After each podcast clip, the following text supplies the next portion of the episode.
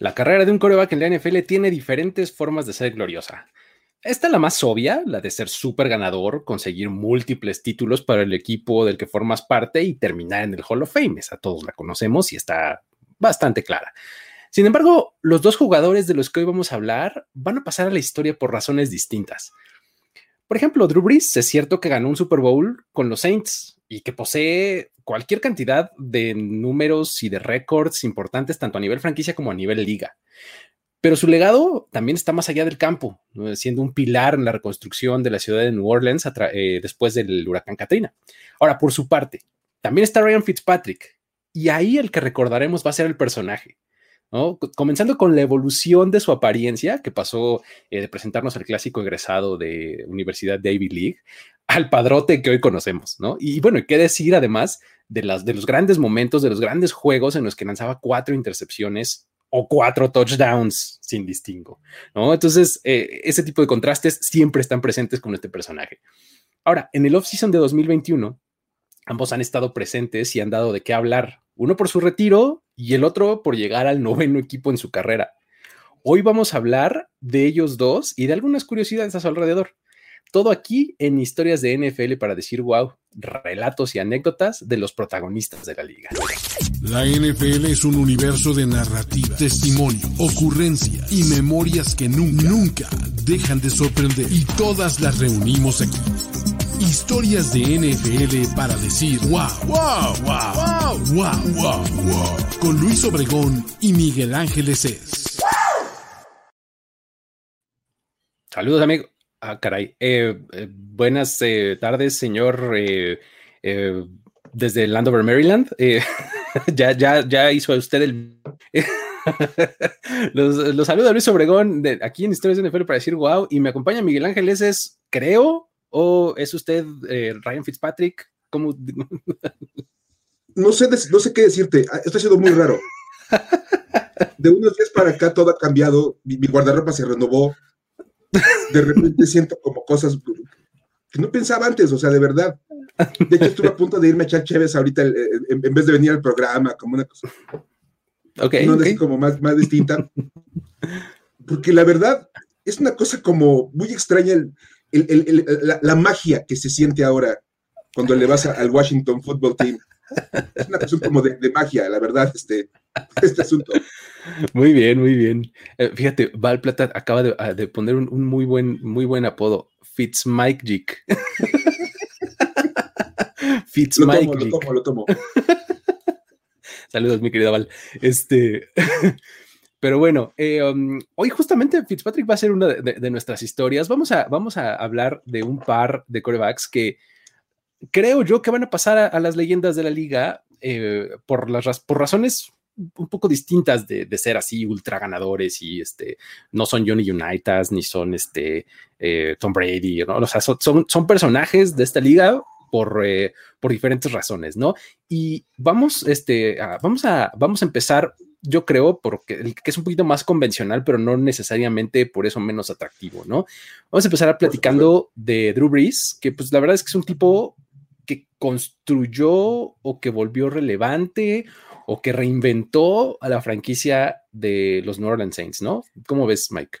Sí, mira, como bien dices, jugadores eh, importantes en la historia de la NFL ha habido muchos, por muchas razones. Y de repente nos fijamos siempre como en los que son los más importantes, siempre andamos buscando como a, ese, a esa, esa gran leyenda, ese jugador que transforma totalmente la posición.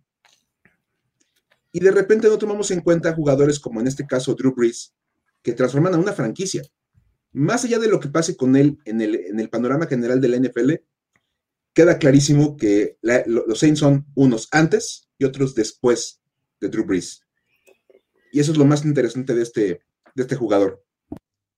Así es, ¿no? Y pues la verdad es que en, esta, en esta semana se, digamos que se vuelve oficial algo que ya, ya venía muy anunciado, incluso desde hace un año, ¿no? O sea, este, desde una, un off-season antes ya esperábamos que, que eh, Drew su retiro. Y esta vez, en esta semana, ya lo hace oficial, ¿no? Así es como, como se nos pone un poco relevante para esta semana, ¿no? Sí, por supuesto. Empieza, si quieres, ¿cómo, cómo, cómo, cómo, cómo empezó? Qué, ¿Cómo llegó? La historia de, Drew Brees es maravillosa. La verdad es que lo más interesante de él es que él comienza a jugar fútbol, el de tacleadas, porque juega flag fútbol, hasta la preparatoria. O sea, cuando hablamos de, jugadores que no llegaron de manera convencional a esto, porque bueno, sabemos que hay corebacks que son corebacks desde los cinco años y sus papás los preparan para eso. En el caso de Drew Brees, no. Drew Brees fue un jugador que hasta la preparatoria decidió jugar fútbol americano de manera tradicional y él comienza compartiendo tiempo como entre el, el básquetbol, el béisbol y el fútbol americano. Eran esos chavos que le gustaba hacer como de todos los deportes, porque aparte él es muy aficionado al béisbol.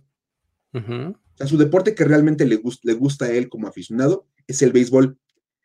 Una cosa interesantísima de él es que estando en el onceavo año, ven que ya se llevan los años como de corridito, no hay primaria, secundaria, todo así, en, se van en, el, en el onceavo año, él se reventó el ligamento anterior cruzado. O sea, antes de entrar a la universidad, ya tenía un ACL roto. Imagínate nada más. O sea, poca experiencia como coreback y luego con una rodilla. bien, ¿no? no, y de hecho, precisamente ese fue un gran problema para él, porque le ofrecen únicamente dos, dos equipos beca. Dos universidades lo van a buscar: Kentucky y Purdue. Digo, que hay jugadores que reciben 14 mil ah, ofertas y. Exacto, sí, sí, sí. Curiosamente, a Drew Brees no le pasa, solamente recibe dos, y él elige a Purdue por la calidad académica. Lo más divertido es que a fin de cuentas él, como buen estudiante, como buen niño bien portado, eligió la escuela que fuera más, más, más de renombre. La más ñoña, ¿no? La más ñoña. Exacto, sí, ¿dónde va a estar más difícil? Ah, sí. Cálmate. ¿Dónde, son, ¿Dónde dan mejores clases? Exacto, ¿dónde están los mejores profesores? Muy bien. Eres coreback, por amor de Dios, pero bueno. Exacto, exacto. Con trabajos vas a entrar a la clase. Oh, qué Luego hablamos de eso. ¿no? Luego hablamos de que les hacen examen a los jugadores y no pasaban. Exacto. Pero pues, historias para otro, otro programa. Curiosamente, cuando él firma con, la carta de intención con Purdue, acaba teniendo una, carrera maravillosa en esa universidad. Es increíble lo, bien que le va. en su primer año casi no jugó, estaba de suplente, pero los siguientes tres, porque se hecho los cuatro años completos de la elegibilidad, lanzaba cuando menos para 3.600 yardas. Anduvo rodando las 4.000. Ya demostraba que tenía como este, esta madera de, de pasador ahí desde la universidad y de hecho termina imponiendo 19 marcas de la universidad y 13 del Big Ten. Nada más. nada mal para un, para un coreback que tenía unos años nada más de experiencia en la posición y una rodilla reparada. Sí, sí, sí. Nada mal para ese tipo de, de jugador. De hecho, él tuvo, ahí te un dato maravilloso. Él impuso la marca de más intentos de pase en un partido con 83. Válgame, 83 pases, se le cayó el brazo después de eso Por eso, por eso ya a, esta edad no podía lanzar el balón porque se la pasaba aventando el balón todo el tiempo. Pues, ¿cómo tres pases en un partido? 83 pases. Ah, hoy día, digo, para dar un poco de contexto a los que no estén tan familiarizados con el número, o sea, si tú como coreback lanzas 40, más de 40 pases en un partido, se considera que lanzaste demasiados. Estás hablando del doble ya, cuando ves que un coreback lanzó 40 pases, dices, no, hombre, ya, el, juego se vino mal. Estaban desesperados, etcétera, iban muy atrás en el marcador, ¿no? O sea, sí, por ahí. Literalmente en el caso, literalmente en este caso, 83. Marca que se mantuvo por 15 años. Lo interesante es que ya la rompieron. No, imagínate. yo me que lanzó el balón 84 veces. 84 por lo menos, ¿no? Exacto. Cuando menos. Pero y durante el, y desde el 2011, el premio al mejor coreback de la, de la conferencia Big Ten se, conoce como el premio Grease Breeze. Que aparte se bien, bien, padre, ¿no? Porque como que hasta rima. El Grease Breeze, Coreback of the Year Award, en homenaje a Drew Brees y a, Bob, Grease. Exacto, sí, sí, sí. no, no, no, no, a Brian Grease, no, no, no. A Bob Grease, el coreback que el de los Dolphins dos grandes leyendas de la posición en esta conferencia. Y lo más divertido es que fue seleccionado en la segunda ronda del draft 2001 con la, con la selección global la 32.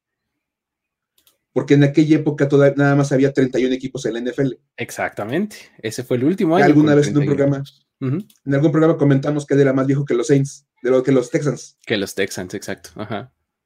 Entonces, bueno.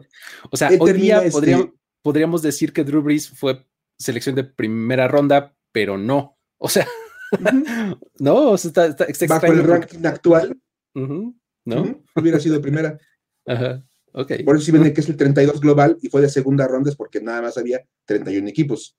Exacto. Curiosamente fue el segundo coreback seleccionado. En toda la primera ronda nada más se fue un solo coreback, cosa rarísima en un draft. O sea, un coreback, y fue Michael Vick en la primera selección global. Lo interesante de todo este cuento es que los Falcons, para poder tomar a Michael Vick, hicieron un cambio con los Chargers para subir a la posición 1 los Chargers bajaron a la posición 5. San Diego toma a la Damian Tomlinson con la posición 5. Y en la 32, cuando les volvió a tocar elegir a ellos, toman a Drew Brees. Por si quieres hablar de un buen draft. ¿Qué clase de draft es ese, no? Ni en mi equipo de fantasy me va tan bien a la hora de seleccionar jugadores. Exacto, sí, sí, sí. Imagínate nada más, o sea, cuando hablas de buenos draft, haber seleccionado a la Damian Tomlinson 1, ya Drew Brees 2 en tu draft, ya te fue de maravilla. Claro, pues hay drafts en donde no sacas ni un titular y esto sacaron dos. sacaron dos, dos, Hall of Famers, probablemente, ¿no? O sea. muy probablemente son dos Hall of Famers. Digo, falta, falta Brees, pero pues ahí está. Sí, digamos que va encaminado, ¿no? Entre unos 5 o 6 añitos veremos este, que esté ahí eh, entre los seleccionados, pero pues la verdad es que eh, yo creo que sería difícil que no, pero bueno, vamos a seguir con, la, con el relato, cómo, cómo continúa y bueno, llega a, los, a los Chargers y siguiendo con este tipo de, nombres que son bien interesantes, llega a ser suplente de Doug Flutie. Es que Doug Flutie era un astro en esa época. Doug Flutie eh, eh, no, era el, una, cosa más o menos similar a, lo que vamos a platicar después de Ryan Fitzpatrick. Era un tipo que pasaba, pasó por muchos equipos, pero donde se paraba, ganaba y causaba sensación, eh, tenía un estilo de juego padrísimo, ¿no? Entonces, no era extraño, pues, que al novato, pues, ponlo atrás de este tipo, porque pues, la verdad es que Doc Flurry lo hace muy bien, ¿no? Sí, la verdad, te funcionaba muy bien, Flurry. Era todo un espectáculo, la verdad, verlo, verlo jugar. Y termina siendo el titular. Drew Brees eventualmente toma el puesto y acaba siendo reemplazado otra vez en este hilar nombres que siempre es divertido ver cómo se conectan todos los nombres de la liga, acaba siendo reemplazado cuando los Chargers toman a Philip Rivers. 2004. Y a Philip Rivers lo obtienen en un cambio Exacto. por Eli Manning. Sí, porque en realidad los, los Chargers a quien seleccionan es a Eli Manning, ¿no? En, esa posición, ¿no? Con una pues, primera global. ahí Eli Manning haciendo uso de sus influencias este, nepotistas, ¿no? hay quien dice que, la familia Manning en la NFL es bastante poderosa, no lo daría, este, y haciendo uso de esas palancas, pues dice, yo no quiero jugar para ese equipo, yo no, no, no, no, no, y consigue el trade para irse a los Giants que habían, habían tomado a Philip Rivers, justamente, ¿no? Y que era una condición para que se diera el cambio los Giants dijeron, yo te, yo, te, hago el cambio, bueno, hacemos el cambio, los Chargers, si tú tomas a Philip Rivers, porque pues vas al draft por un coreback y el que, el que quieres no, no, quiere ir contigo, pues mínimo asegúrame una opción. Exacto. Entonces, ahí está el, el, cambio. Y bueno, curiosamente, pues lo que menos ayudó a Drew Brees en ese momento fue la lesión en el hombro, que fue una lesión en el hombro bastante fuerte. Había muy pocas probabilidades de que regresara sano se hablaba muchísimo de que estaba muy dañado el hombro, ya sabes, aparte de otra época de la, liga y la medicina deportiva no estaba tan avanzada, entonces digamos que era como una cuestión ahí medio, medio compleja. Al final, los Chargers le hacen una oferta a Drew Brees, él no la acepta y acaba siendo agente libre para emigrar a otra franquicia. Y ahí hay otra historia interesantísima con Drew Brees y su cambio por la agencia libre. Tú te la sabes mejor que yo, Luis, échala. Sí, eh, pues digo, la verdad es que cuando, cuando, cuando llega, este, termina llegando pues a, los Saints, pero la verdad es que el, paso no es este, pues no es como así de simple, ¿no? Así de, eh, pues bueno, estoy disponible, eh, quiero a Drew Brees, negocian contrato, vente, ¿no? o sea, no, es como tan fácil, ¿no? Porque, eh, digo, llega, eh, eh, los Dolphins en realidad eran los que lo querían, ¿no? O sea, eran el principal como postor por, por, por Drew Brees, ¿no? Pasa por una serie de exámenes, ¿no? Médicos, pruebas y demás. Resulta que esta lesión que, que mencionas del hombro, pues es la que hace que los Dolphins digan, mm, mm, no, me voy a quedar con Dante Culpepper, ¿no? Porque, porque Dante Culpepper es mejor opción, ¿no? Digo, Dante Culpepper podemos decir, o sea, ya de toro pasado, pues, o sea, ya comparativamente, pues claro, no, es nada en comparación de lo que, o no logró nada en lo que, en comparación de Drew Brees. Pero en ese momento Dante Culpepper era un tipo también competente, ¿no? O sea, de tipo gigantesco, así, este, con un brazo súper potente y su festejo acá, ya sabe que festejaba. este... y, venía incluso de aquella época con los Vikings, que lanzaba para Randy Moss y toda la... Daba la impresión de que era muy potente con sus pases y eso como que motivó a los Dolphins, la verdad.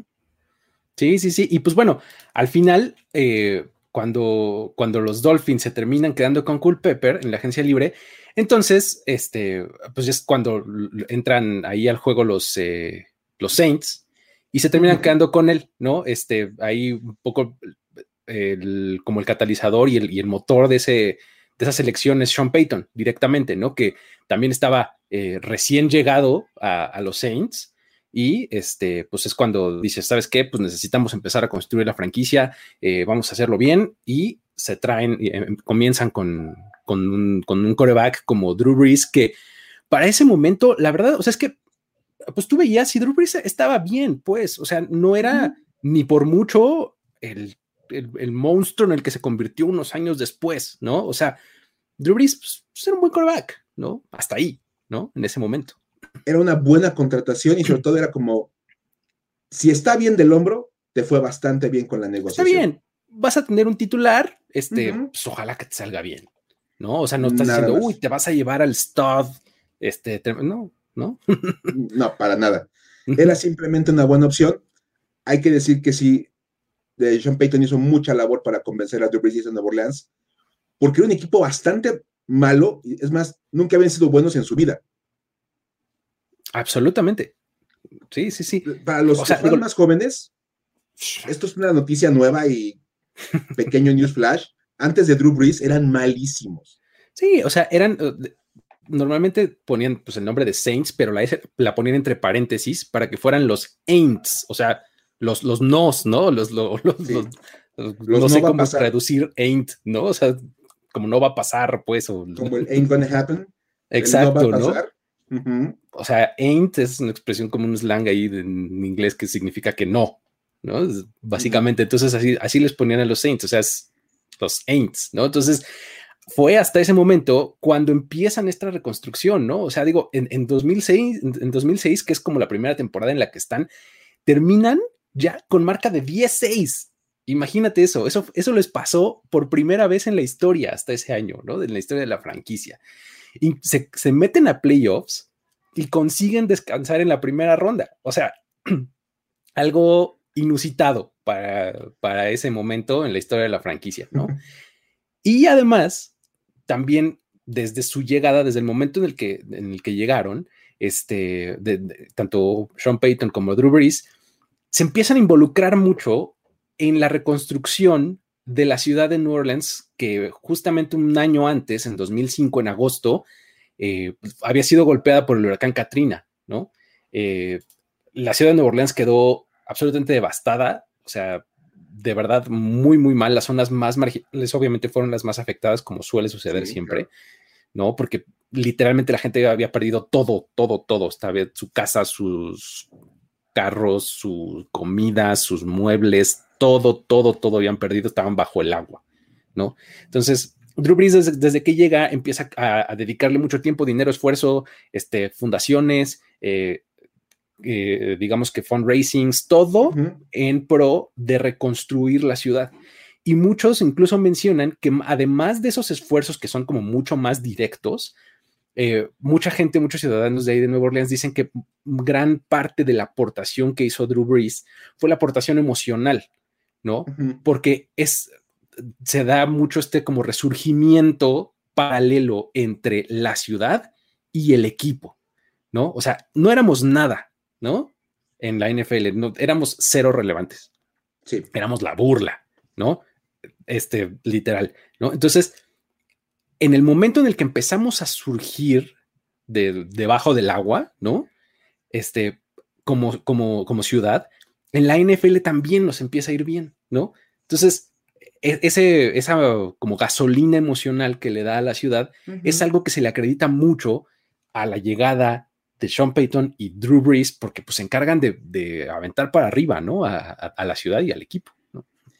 Y es esas analogías maravillosas, de verdad, que da el fútbol americano. Como esta, esta imagen de los, de los Saints en un equipo que era eternamente perdedor y que empieza a levantarse de las cenizas que era ese equipo, como corresponde a la, vida de, la ciudad.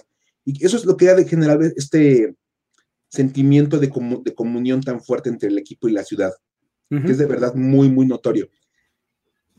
Y eso, eso es muy interesante. Con, con, Drew Brees, él es uno de los catalizadores, junto con Sean Payton, y lo sabemos.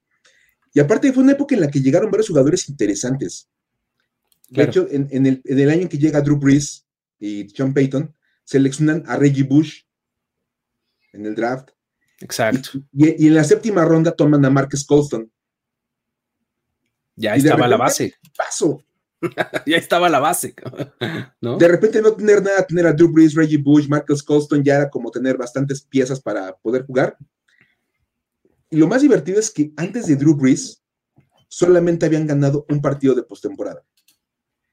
Como franquicia.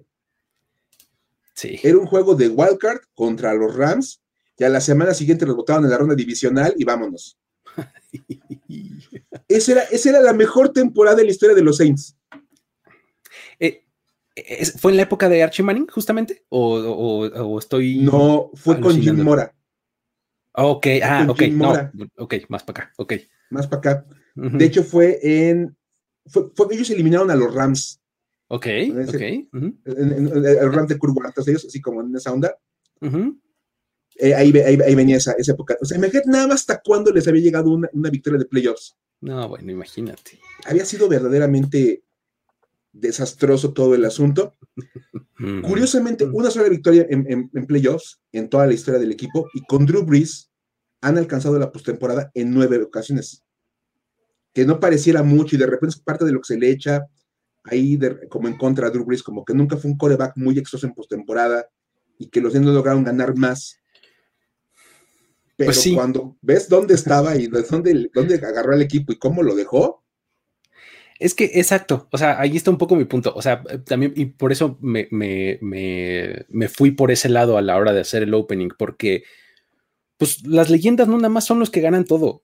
O sea, las leyendas son también en otros sentidos. O sea, si te pones muy resultadista, pues sí, las leyendas son los que más ganan. Y ya, ¿no? Pues digo, hay una leyenda en este deporte entonces, se llama Tom Brady y se acabó, porque él está lejísimos del resto, ¿no? Ya en este momento, ¿no? Pues, está difícil ponerte en esas, ¿no? Entonces mejor hay que darle su justo valor a cada uno. Y creo que Drew Brees da ese gran, gran, gran valor de tomar una franquicia que de verdad estaba en el subsuelo y llevarla a una relevancia por un montón de tiempo. O sea, estamos hablando de mediados de los 2000, ¿no? Cuando llegó, o sea, son 15 años ya de hablar de los Saints constantemente como un equipo relevante, a veces bueno, a veces malo, con sus bemoles, con ya son es asunto de plática de fútbol más puro y duro, pero eh, si lo ves como en el eh, como en el panorama general de las cosas, la verdad es que eh, los Saints se vuelven relevantes completamente, ¿no? Totalmente, se vuelven un equipo distinto, es más, creo que mucha gente ya tiene como una cosa dada que los Saints es un equipo que va a estar peleando por, por, postemporada. Exacto, exacto y ya de repente decir, oye, se quedaron en la final de la conferencia es de, uy, qué fracasote para los Otra vez. No, no son re malos. Espérense, antes de Drew Brees esto era la locura, hubiera sido maravilloso para ellos haber quedado en la final de la conferencia. Sí, sí, sí. Y, yo siempre he dicho, fíjate, te que hablabas esto del resultadismo. a, mí me encanta, a mí me encanta, y lo digo de manera sarcástica, esta teoría de que los anillos son los, los que definen a los corebacks Porque en ese momento resulta que jugadores como Trent Dilfer son mejores corebacks que Dan Marino, Jim Kelly, o, una cosa así, ¿no? Simplemente no. Porque Trent Dilfer ganó un, Super Bowl y Dan Marino ninguno. Sí, Brad Johnson también. Brad Johnson, por favor. De los Buccaneers en, en 2002. Doug Williams fue mejor coreback que Dan Marino entonces. Exactamente, Doug Williams. Sí, sí. Así que hay que tomar, hay que tomar todo con sus respectivas perspectivas y sus respectivas ópticas. El caso de Drew Brees es totalmente espectacular. Cambiarle la, cara totalmente a una franquicia no es nada fácil. Sí, sí, sí. Digo, si, te pones a, ver la lista de sus logros, está muy impresionante ya, ¿no? O sea, también a nivel individual, a nivel equipo, etcétera. Ya platicamos un poco de cómo sacó al equipo del hoyo, pero pues digo, ser el MVP del Super Bowl, el, 44, ¿no? Es eh, este que ganó contra los Colts, ¿no? Eh, 13 veces fue al Pro Bowl, eh, fue All Pro en el, en el 2006 eh, de primer equipo, segundo equipo cuatro veces, ¿no? De All Pro, este, dos veces jugador ofensivo del año, ganó el Walter Payton Man of the Year en 2006, ganó el Comeback Player of the Year, ¿no? Tiene el récord de más yardas por pase, de más pases completos, el porcentaje de pases completos más alto de la historia. Es ese, me acuerdo perfecto de, de, de esa temporada en la que era una verdadera locura lo efectivo que era Drew Brees. ¿no? O sea, con pases tenía arriba del 70% de sus pases completos. O sea, era una verdadera locura ese, ese porcentaje. y este, recordar que en los 80 el porcentaje de completos andaba como por el 55%. Sí, sí, sí, o sea, lanzabas 10 pases y te iba bien si cachaban 6, ¿no? Eras un buen coreback. Exactamente, ¿no? Eras un buen coreback si te cachaban 6, ¿no? Lo normal era que canchaban cinco o menos, ¿no? y Drew Brees lo subió a siete. Exacto. está muy, muy impresionante. Pero bueno, em, ¿qué otra cosa tiene por ahí? Em, ah, más pases de touchdown en un partido con siete, ¿no? Este, más juegos consecutivos lanzando pases de touchdown con 54. Ahora, esta eh, marca fue de Johnny Unitas por más de 52 años, ¿no? tuvo 50, digo 47, perdón, y, romperla con 54. Está, está, eso y pues bueno, e, esta guerra que trajeron esta temporada de más pases de touchdown con él y Tom Brady, este... Eh, también por ahí otra vez parte de esa cuestión ahí estadística. Todos los números de Dan Marino, vino Drew Brees y los rompió todos absolutamente. Cuando Dan se retiró fue de, Dan Marino dejó escrita la biografía de su vida en el libro de récords para coreback en la NFL. Drew Brees dijo, hold my beer, agárrame mi cerveza y voy, por, voy, voy yo. Y rompió cuanta marca pudo, de verdad. Ahora, algunas curiosidades de, Drew Brees, de repente hay cosas que no se platican tanto. Una cosa que yo, yo no sabía hasta que empezamos a investigar para este programa, el número 9 que él porta en su jersey es en honor a Ted Williams un jugador de béisbol de los Red Sox. Porque él era aficionado al béisbol. Claro, así empezamos esta plática. Tú dijiste, él era muy aficionado al béisbol. Bueno, ¿qué tan aficionado era? Que a la hora de elegir el número con el que iba a jugar de coreback, agarró el número de un beisbolista. Sí. Digamos. Been there, done that. La verdad es que cuando yo juego Tocho uso el 23, pues por Michael Jordan. Por supuesto. tomando la referencia de otro lado. Exacto. Una cosa que meramente como para la trivia, ya saben que les damos cosas para que pues, presuman que son expertos en este tema, es alérgico a los lácteos. Y una cosa que ha toda su carrera es ser un vocero de los productos de soya y este tipo de alimentación alternativa para, la gente. Y también su esposa también es alérgica a los lácteos, entonces es como muy divertido que los dos tengan esta característica. La leche de almendra y de soya y esas cosas son las que predominan en su casa entonces, ¿no? Sí. Pobres niños. Pues, perdón, perdón, perdón. Sí, digamos que si no puedes consumir lácteos, pues obviamente tienes esta opción. Está bien, ¿no? Está bien esa opción, pero, pero pues, si, puedes, pues dale, de, verdad, pero bueno. Mejor, mejor de, la, normal. Otra cuestión es que él es uno de esos corebacks que ha vencido a los 32 equipos del NFL. Exactamente. Y lo tiene, logrado porque él le gana a los Saints jugando con los Chargers y a los Chargers jugando con los Saints. Exactamente. es maravilloso porque aparte es dificilísimo hacer eso. Sí, no, pues hay tres corebacks en toda la historia que lo han logrado, ¿no? O sea, este Brett Favre, es eh, eh, Drew Brees y el otro se me está escapando, lo, lo vi ayer, maldita sea. Era este Peyton Manning, ¿no? Y Peyton Manning, exactamente. Sí. Podemos decir, por ejemplo, a Tom Brady le falta ganarle a los Patriots. Exactamente. Este año podría, pero todavía no lo logra. Yo me acuerdo que Joe Montana cuando se retira le había ganado a todos los equipos de la NFL, no eran los 32, eran como 28, una, 30, una cosa por el estilo, porque con, Kansas City le gana a los 49ers. Exacto, ajá, Pero vamos, son detallitos. En, en general ganar a los 32, pues nada más ellos tres. Ahí tenemos uno que luego aquí está a punto de, y platicamos de él ahorita en un ratito. Ahorita vemos. Pero eso es una locura. Ahora, en toda la historia del NFL, se han dado 12 temporadas con 5.000 yardas por pase. Ya hemos hablado de que es dificilísimo lanzar 5.000 yardas. Todo el mundo se acordaba del récord de Dan Marino, de aquel este, 80, 85, ¿no? Fue las 5.000 yardas de Dan Marino. Y Drew Brees tiene 5 de esas 12 temporadas. Ningún otro coreback ha lanzado las 5.000 yardas dos veces ya no me acuerdo de ese. Creo que hay. No sé si Stafford alguna vez la lanzó dos veces. O sea, una estoy seguro. Pero no sé si. Nada más tiene una. Se quedó cerca en la otra. Ok, ok. Anduvo como en 4.900, una cosa por el estilo. Pero 5.000 yardas en temporada. Ha habido siete, ha habido siete jugadores. Y Drew Brees lo ha hecho, cinco veces. Ahí te van los siete jugadores, porque aparte, esto es una lista maravillosa porque vas a encontrar nombres de todo. A ver, venga. Te los prometo. Dan Marino. Ok. Tom Brady. Fue el primero, eh, fue el primero, ¿no? Según yo, Dan Marino. Ajá. En los ochentas, y es el único de los ochentas y hasta de los noventas. Cinco mil yardas. Todo bien en esta época. Dan Marino. Tom Brady. Matthew Stafford, que bien lo decías. Exacto. Peyton Manning. Ben Roethlisberger.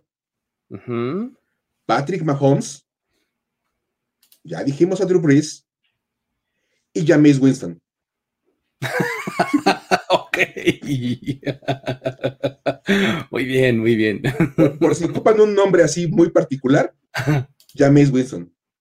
Él tiene cinco días en una temporada. Pero pues, ya la NFL ha cambiado y definitivamente ha cambiado y ahora es una liga de pases, pero aún así solamente ha habido 12 temporadas de 5 mil yardas. Así es, así es. Tampoco es como tan fácil. Y ahí estamos viendo. y el último dato acerca de Drew Brees, que es otra de esas casualidades de la vida, nunca recibió un voto al MVP. Ándele. O sea que esta, este, esta queja de Russell Wilson no es el primero en, tenerla, ¿no? O sea, porque Russell Wilson ya sabes que ahora su, su cosa, bueno, antes de quejarse porque le pegan mucho, su cosa era nunca he recibido un voto para ser MVP, ¿no? y Drew Brees de I feel your pain, te entiendo, bro. Feel you, bro, exactamente. o sea, increíble. Y ahí podemos ver algunas imágenes de la carrera de Drew Brees. Desde su época en Purdue, los Chargers, ahí viendo cómo lanzaba Philip Rivers, con ese uniforme que era padrísimo de los Chargers, el azul marino, y esa imagen de su, hijo con los audífonos es de esas imágenes icónicas del Super Bowl. Súper icónicas. Hay, este, una que es este, creo que eh, también muy famosa en donde este, el, niño está como levantando la mano como para agarrar uno de los confetis, ¿no?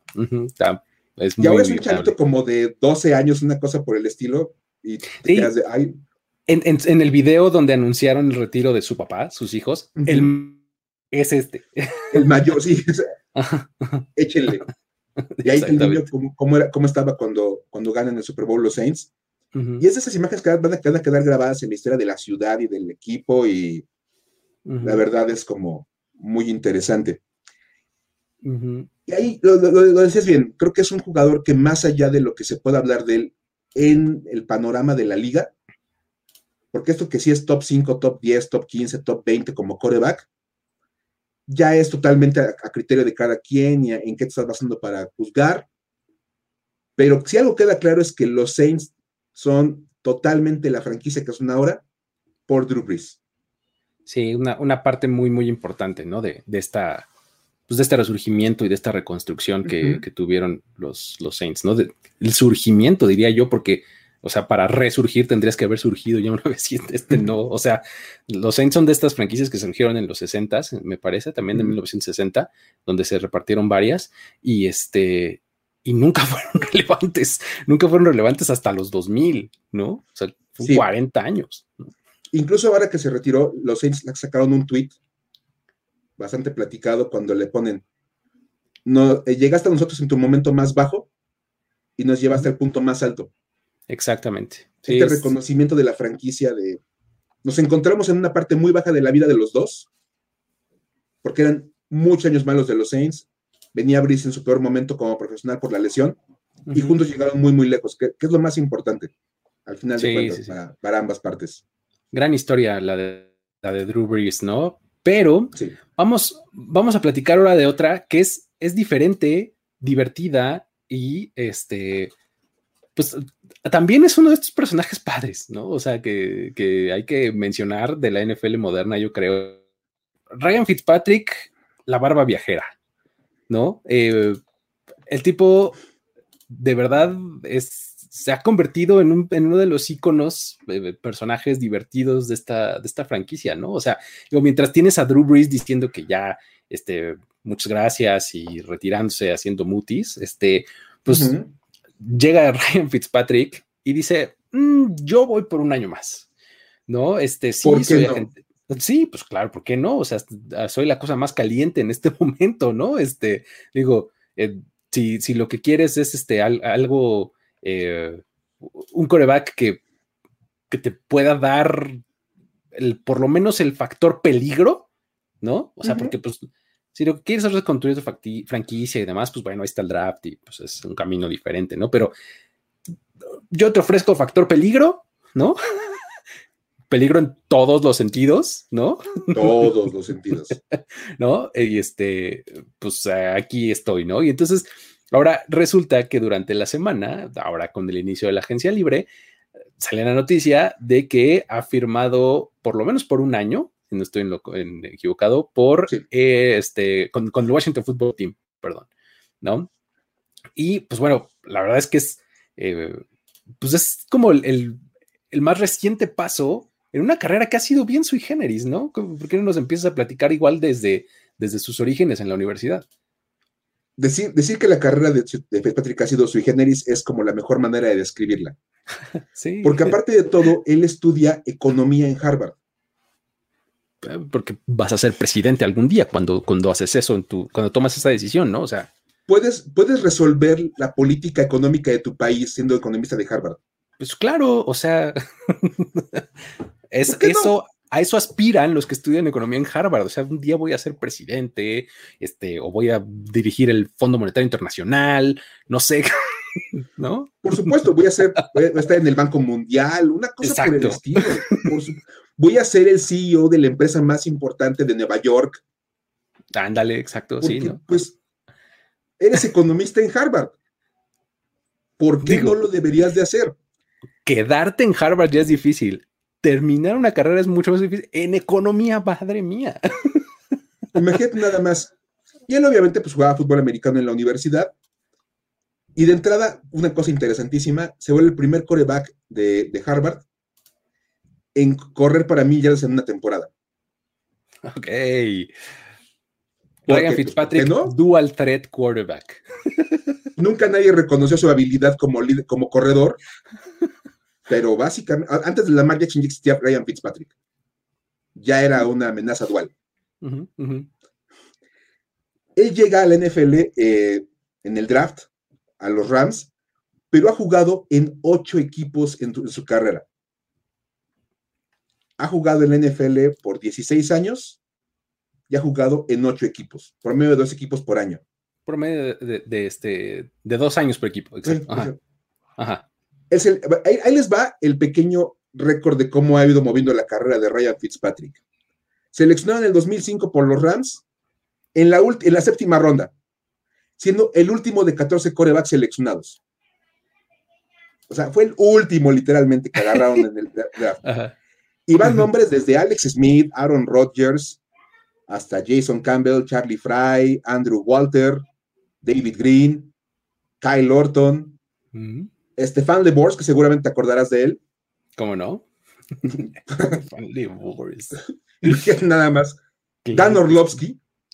Ajá. Adrian McPherson. Derek Anderson. Derek Anderson, fue de ese draft, wow. De ese draft. Ajá. James Killian. Ajá. Es una como jugador generado en el Madden. Eh, sí, exactamente, de nombre inventado. Ajá. Y Matt Cassell. Wow, Matt Oye, hay un buen de, de, nombres de historias bien interesantes en, ese draft. Desde Kyle Orton hasta Dan Orlovsky, Derek Anderson, Matt Cassell.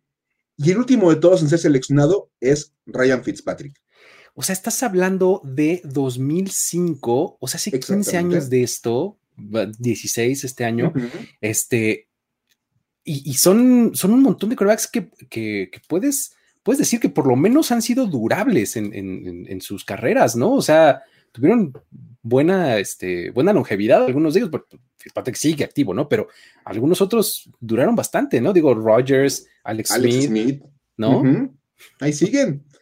Y lo más divertido es que Ryan Fitzpatrick llega a reemplazar la primera selección global de ese draft. Alex Smith. Exacto, Alex Smith, exacto. Porque la vida da vueltas. Exacto.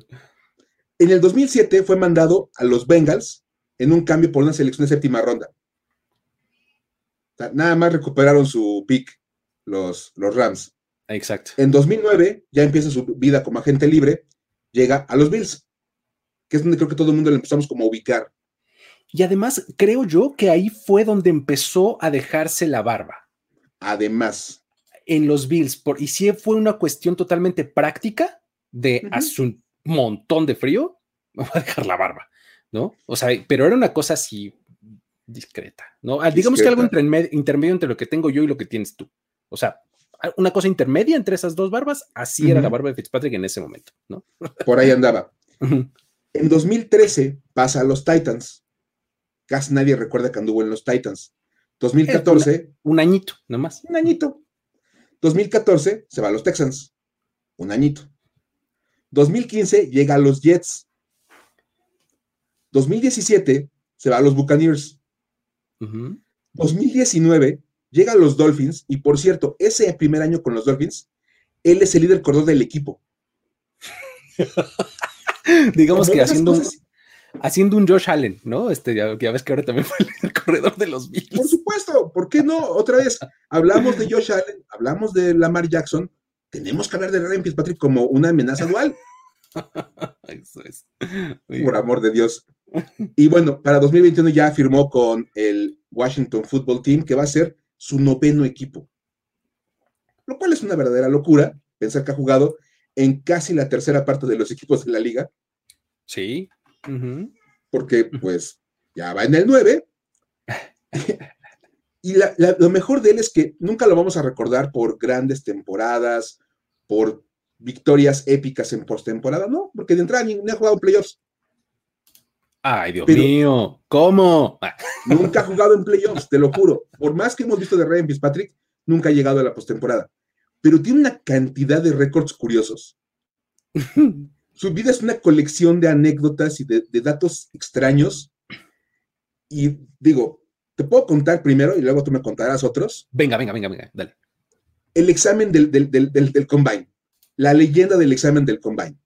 Esta es una de las anécdotas más famosas en el, en el mundillo del draft y del scouting combine y demás. A los que nos gusta este asunto del, del, combine y de las pruebas y todo eso, sabemos que hay una prueba de conocimientos para los jugadores. El, famoso Wonder League. Sí, mide inteligencia, ¿no? Es lo que es, el, Wonder League. Mide la inteligencia y es como, son, son 50 preguntas a resolver en 12 minutos. Hay que ser bastante abusado para responderlas bien. Y la mayoría. Se considera que 20 ya andas como en una inteligencia promedio. Y es como una cuestión ahí normal. Y la NFL tiene como sus rankings, como de estamos que los dineros ofensivos tienen como en veintitantos, y que el coreback ande tirándole a los 30 porque pues tienen que ser muy inteligentes, bla, bla, bla. Cuando terminó el examen de ese año, comenzó a correr el rumor de que Fitzpatrick había sacado 50 puntos. O sea que sacó 50 de 50. 50, la verdad. Y aparte, lo que más llamaba la atención es que se había salido a los nueve minutos del examen. Le sobraron tres minutos y típico, así, desde ahí le veía ya lo padrote. La actitud, cabrón. Te dan el examen, lo contestas en nueve minutos, te paras, está su examen, gracias.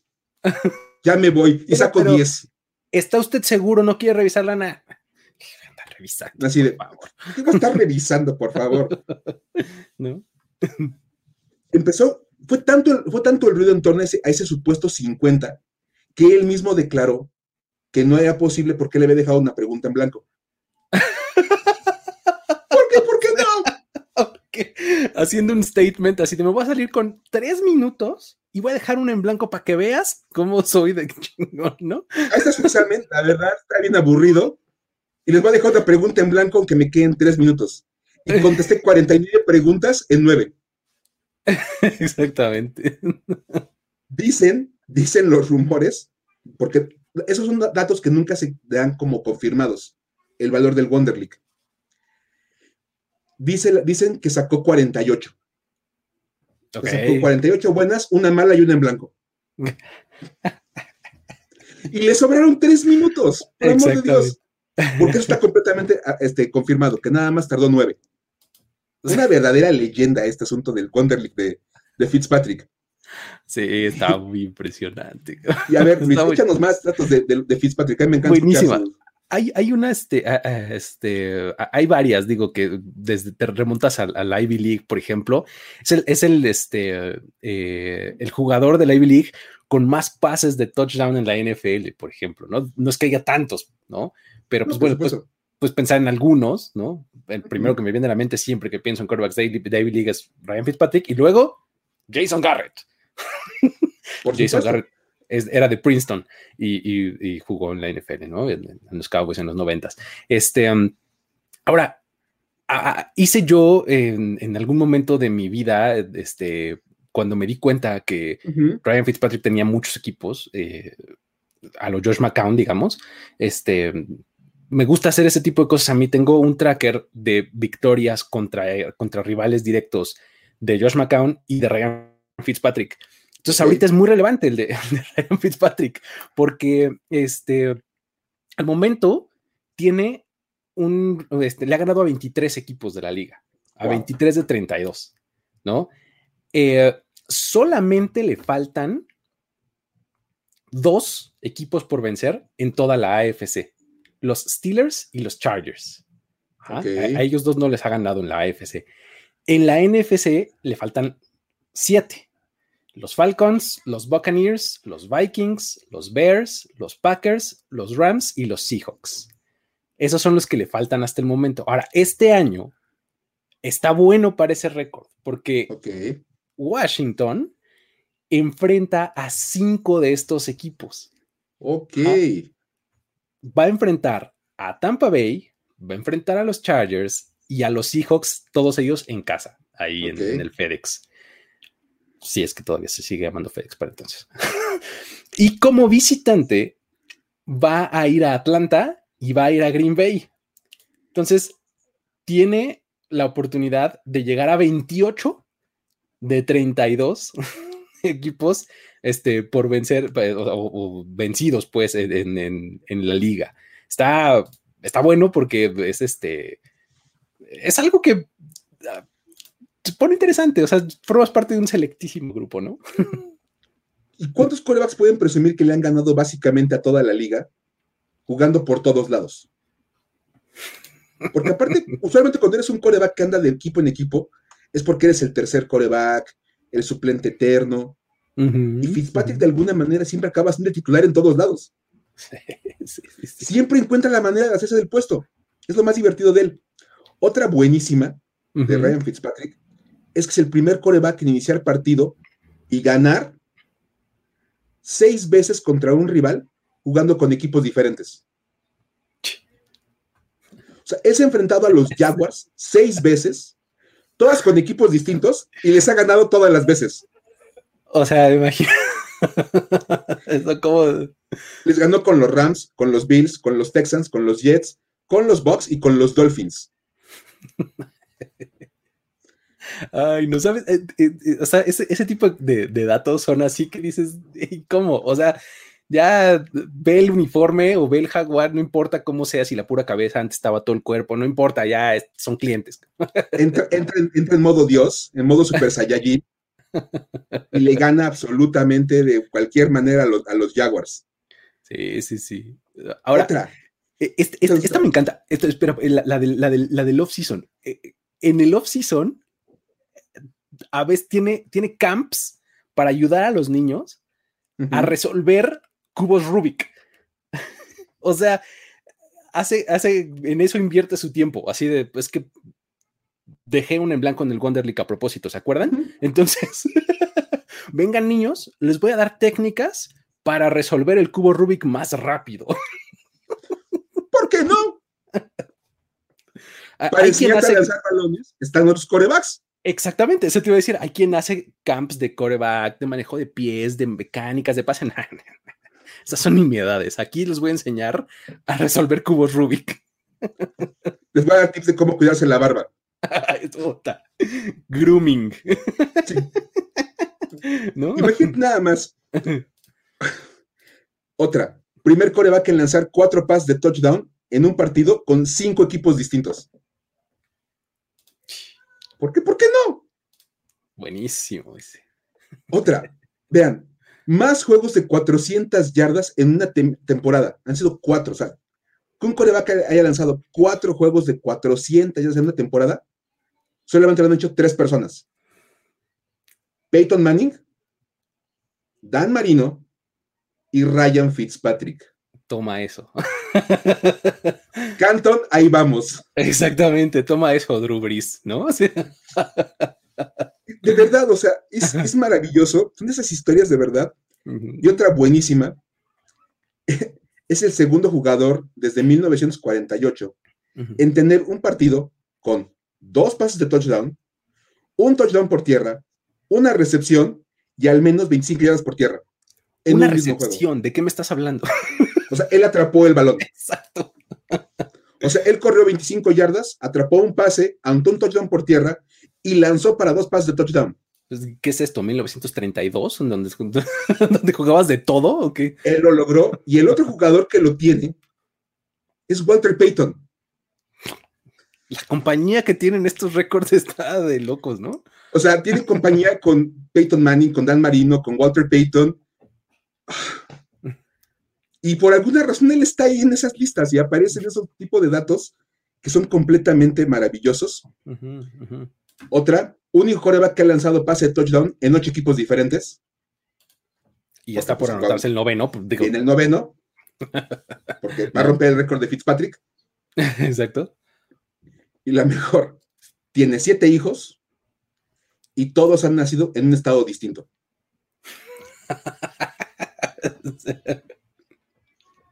Nada más imagínense eso. Siete hijos. De, hecho, ah, estaba viendo, eh, era algo que creo que ya, que había notado antes, pero ahora le di más importancia por este dato de los hijos y demás, que pues el tipo es un family man, a final de cuentas es un, hombre de familia muy gañón. Y este, ¿sabes cuál es la última prueba o, la prueba más este, fehaciente de esto? Es, hay algunas fotos en donde se ve claramente en su mano izquierda su anillo de casado juega con él. ¿Cómo? Porque no se va a quitar el anillo de casado, porque no lo va a hacer. Y es más, ah, hubo un, juego de jueves por la noche contra, eh, pues se fue el Padrote Bowl, ¿no? Contra los, contra los Jaguars. Sí, sí, sí. Que eh, sale con su camisa hawaiana, enseñando así, ya sabes, el pelo en pecho, y dice, I'm sorry, ladies, I'm taken. Exacto. mi amor, pone a los niños a dormir. la actitud más padrote del mundo esa es la que de Ryan Fitzpatrick, de verdad. Exacto. y la mejor historia de esto es el apodo, Fitzmagic. Él se lo gana en Buffalo. Nadie sabe bien a bien cómo surge. Los, jugadores de, Buffalo dicen que salió como de manera orgánica en el equipo. El decirle Fitzmagic por lo que lograba hacer de repente en los partidos. Y curiosamente, años después, Minka Fitzpatrick, el safety que ahora juega en, Pittsburgh, trató de registrar el, el apodo Fitzmagic como suyo. Porque no lo harías, pues está, pues, da de pechito, ¿no? Está, padre, está padrísimo el, apodo. Y el juez de marcas le dijo que no le podían dar la, la patente porque el apodo Fitzmagic estaba más ligado a otra persona. así de, mira, no lo ha registrado, pero ¿para qué nos hacemos? Tú no eres. Tú no eres Fitzmagic. Así de, yo no sé mucho de fútbol americano, pero tú no eres Fitzmagic. Exacto, ¿no? Entonces, sin meter ninguna demanda, sin meter ninguna apelación, sin hacer ningún intento, se quedó con el apodo. tuvo que pues pelearlo. Es de él, porque él es, él es Fitzmagic. Exacto. Y lo más divertido es que estos dos corebacks se han enfrentado en algunas ocasiones en su carrera, Luis. ¿Tú sabes esa? Sí, sí, está. La verdad es que cuando, cuando revisas, pues, son carreras largas las de los dos, ¿no? Y cuando ha pasado por tantos equipos, eh, Ryan, Fitzpatrick, tú piensas, bueno, seguro se han encontrado varias veces y la verdad es que no tanto. ¿no? Se han, enfrentado sus equipos en cinco ocasiones en, a lo largo de todos estos años en donde han estado activos. Y pues la verdad es que hay de todo, hay de todo. Este, la primera ocasión vino en 2009, cuando los Saints eh, viajaron a Buffalo en la semana 3 y se enfrentaron a los Bills. Ahí, paliza de los Saints 27-7 a, a, Buffalo, pero en ese partido Ryan Fitzpatrick no entró al campo nunca, siempre estuvo en la banca, ¿no? Ahora, este, de ahí hay que irse hasta los años en donde estuvo en Tampa Bay. Obviamente, siendo rivales de división, pues se enfrentaron dos veces al año durante los dos años que estuvo Fitzpatrick ahí, ¿no? Entonces, en 2017 y 2018 fueron los, son los años de Tampa Bay de, Fitzpatrick, ¿no?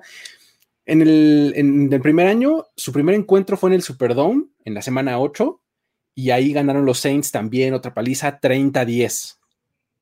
¿No? Ahí, en ese juego, Breeze tuvo un día, la verdad, bien tranquilito, día de campo, más de 360 yardas, dos touchdowns. Y pues bueno, ahí Fitzpatrick entró a reemplazar a James Winston, o sea, porque no estaba pasando nada con él. O sea, no es que haya tenido un muy mal partido de intercepciones y demás Winston, pero eh, pues como que en estos movimientos donde los coaches dicen, a ver si metiendo al backup rescatamos algo, pues la verdad es que tampoco funcionó, ¿no? O sea, entró a reemplazarlo y este, ninguno de los dos corebacks superó las 70 yardas, o sea, ni Winston ni él. Y el único touchdown de los Bucks vino a pase de Ryan Fitzpatrick. El único touchdown, o sea, ya, en tiempo basura, ¿eh? Así quedaban como seis minutos en el último cuarto y Fitzpatrick comenzó un pase de touchdown ahí donde ya a los Saints les valía gorro, ¿no?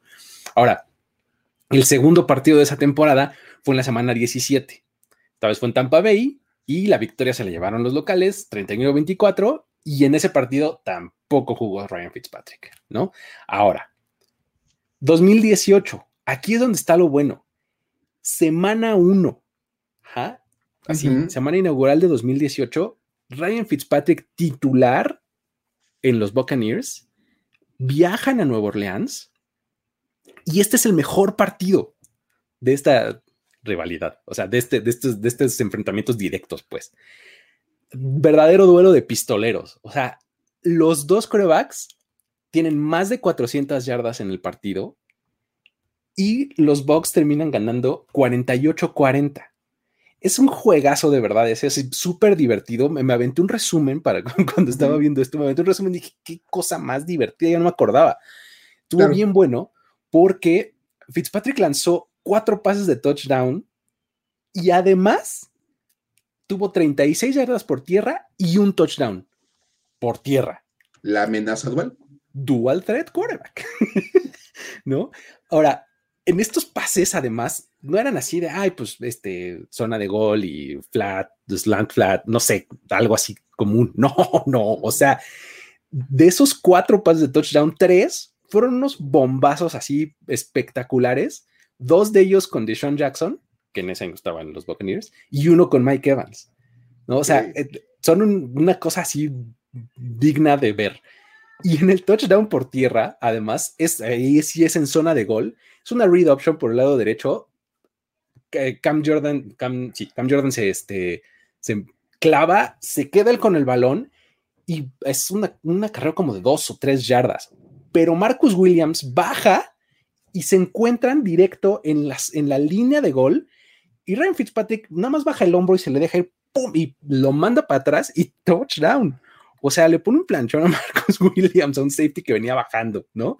Entonces, la verdad es que es bien divertido. O sea, ahí del otro lado, Drew Brees lanza también sus tres pases de touchdown. O sea, un día muy Drew Brees, ¿me explico? O sea, ya muy a lo que nos tiene acostumbrados y ya para 2018 estábamos, ya sabíamos que podíamos esperar eso de Drew Brees, ¿no? O sea, en un partido cerrado, él nunca se quedaba atrás, pase, Alvin Camara, Michael Thomas, eh, por todos lados, ¿no? Entonces, una muy buena actuación, pero nada más de tres pases de touchdown, nada más, imagínate, ¿no?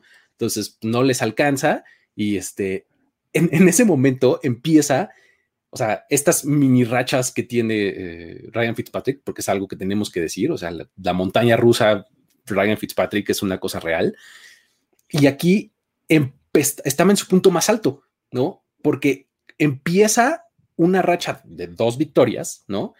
Porque la semana siguiente reciben a Filadelfia y es después de ese partido que vuelven a ganar, eh, también de manera clara, es cuando sucede este momento de la conferencia de prensa en donde ya lo vemos así full padrote look, así con su chamarra negra, sin camisa, con el bling bling acá, lentes oscuros, barba así súper grande, y entonces sale y dice que le robó la ropa a Deshaun Jackson. o sea, este... Me acuerdo perfecto del momento. E, es que, o sea, esa es la imagen, creo, más dominante que hoy tenemos de Ryan Fitzpatrick, ¿no? O sea, tú googleas Ryan, así, nada más solito, Ryan Fitzpatrick, enter, y las, las fotos de las primeras fotos que se va a salir es esa ¿no? Él en el estrado, chamarra negra, abierta, sin camisa, este colguije dorado, grandote, lentes oscuros y barba así gigantesca, ¿no? fue en ese momento, fue en ese momento de su carrera, ¿no? Y este, y ya al final, bueno, de ahí se acaba la racha, se meten en tres derrotas y demás, ya todo se va a la fregada. Y el segundo encuentro de esa temporada fue en la semana 13, eh, los Saints ganan 28-14 y Fitzpatrick tampoco juega, ¿no? Entonces, en general, podemos decir que los equipos de Breeze han ganado tres veces y los de Fitzpatrick dos en estos cinco duelos, ¿no? Ahora, si hablas de los juegos en donde participaron, están 1-1, ¿no? Uno ganó Breeze, otro ganó Fitzpatrick. Ahora, recordemos que ese uno en donde, donde ganó Breeze, pues Fitzpatrick estuvo un pedacito, ¿no?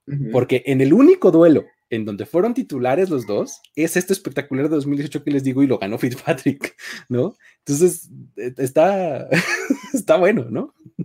tiene triunfo con, sobre, Duris como, como titular. ¿Por qué, ¿Por qué no? A fin de cuentas, de verdad. Mm.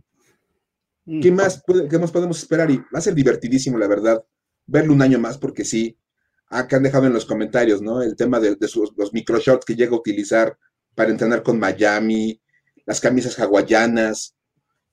Vamos. Es un personajazo, la verdad, eso es lo que es y es este, o sea, no es, no es solo eso, o sea, tiene el factor peligro, como, te, como les decía hace un rato, ¿no? O sea, el factor peligro para todos lados, ¿no? Que pues te puede, insisto, lanzar cuatro pases de touchdown o tres intercepciones y correr para dos, o sea, no sabes qué va a salir, pero no se sale muy bien, ¿no?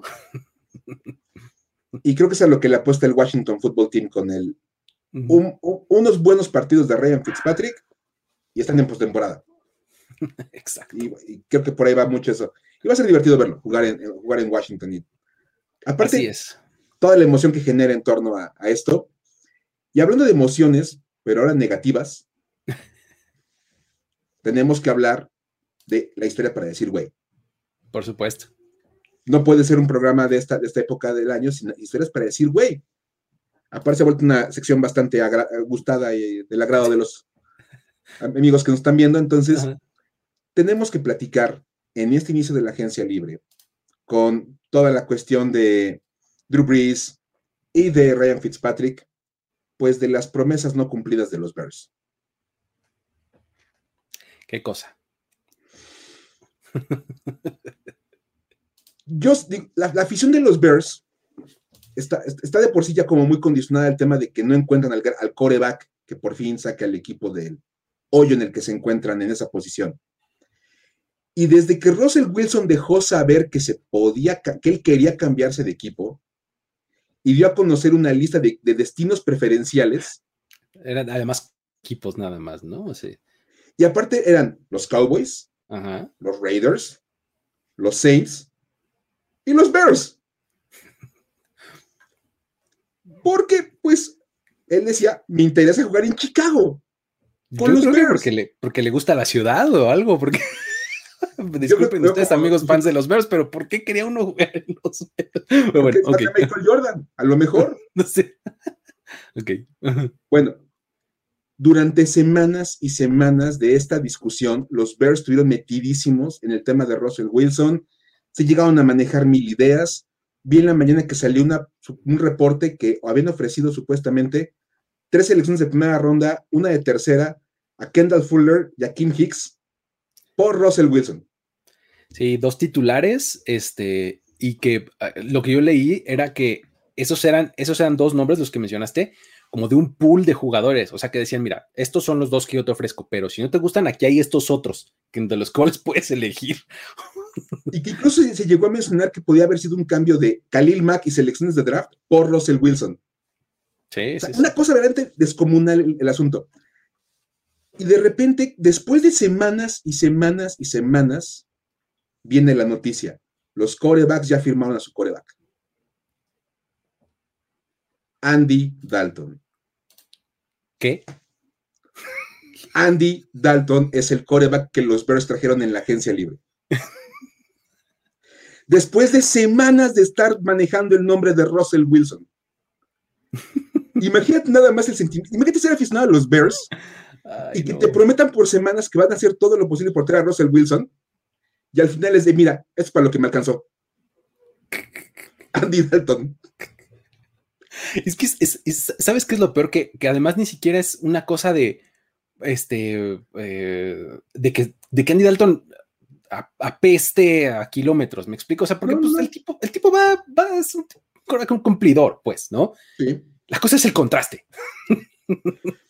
¿no? o sea, una cosa y eh, terminas con Andy Dalton. Tú estás pensando en un coreback de entre los tres, cinco mejores de la liga, como es Russell Wilson, y te avientan Andy Dalton, que con trabajos es un, este, un titular, ¿no? O sea, si es backup, Tap es de los mejores backups.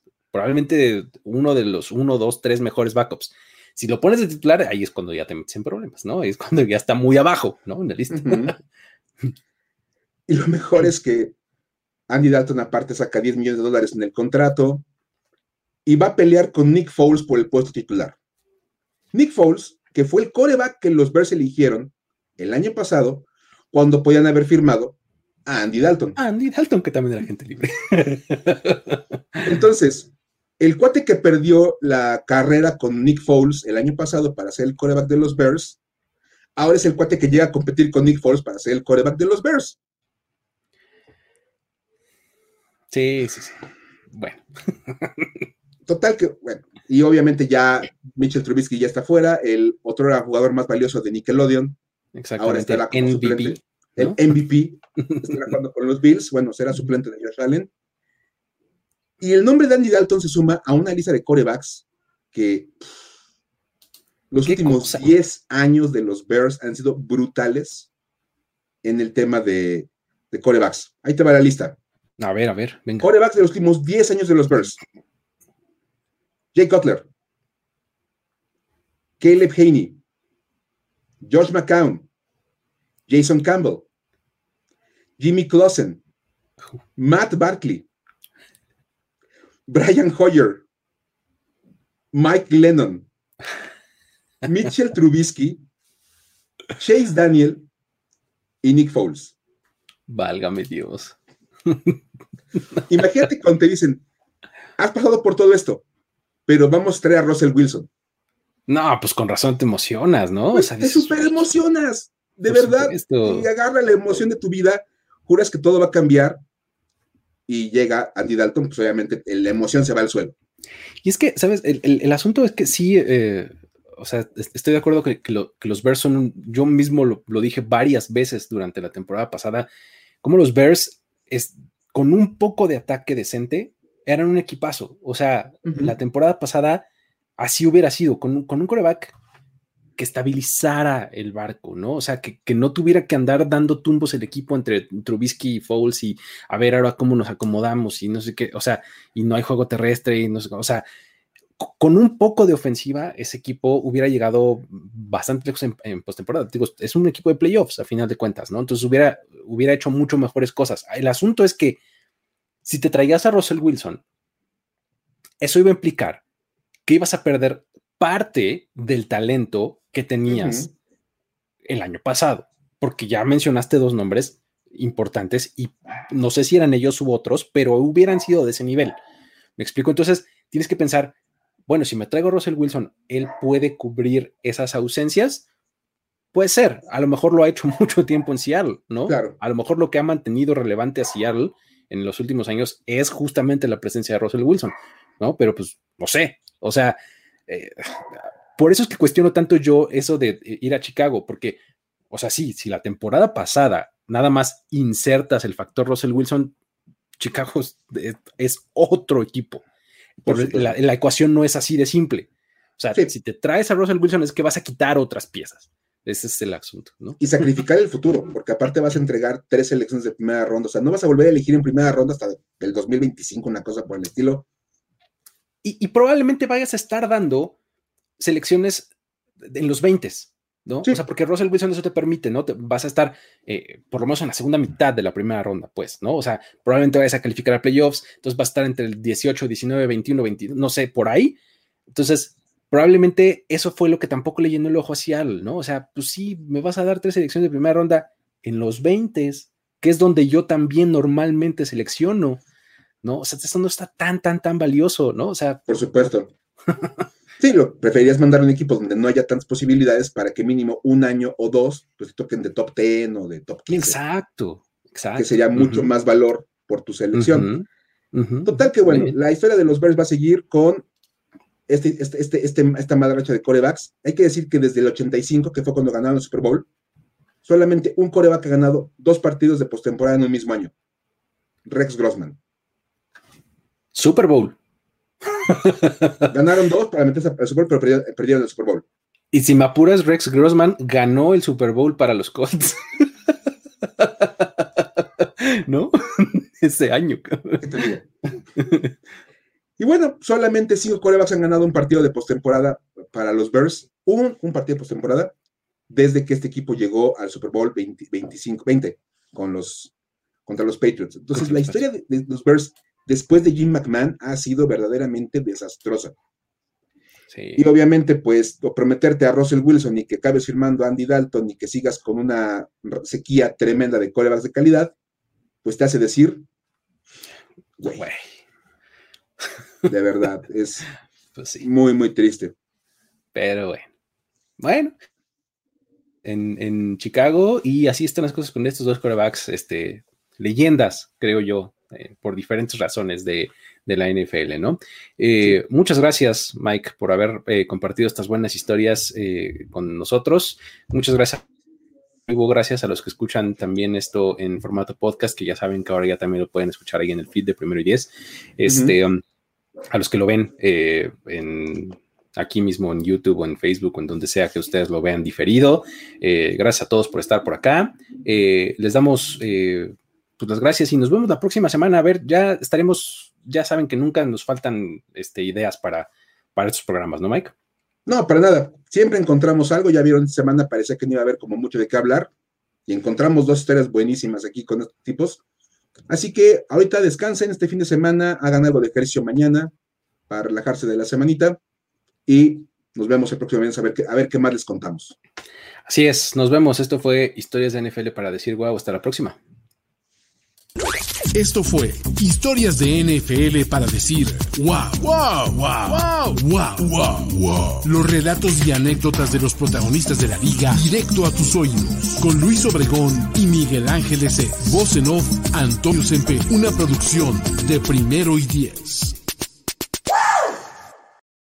Step into the world of power, loyalty, and luck. I'm gonna make him an offer he can't refuse. With family, cannolis, and spins mean everything. Now, you wanna get mixed up in the family business. Introducing The Godfather at ChumbaCasino.com. Test your luck in the shadowy world of The Godfather slot. Someday, I will call upon you to do a service for me. Play The Godfather now at ChumbaCasino.com. Welcome to the family. No purchase necessary. VGW Group. Void where prohibited by law. 18 plus. Terms and conditions apply.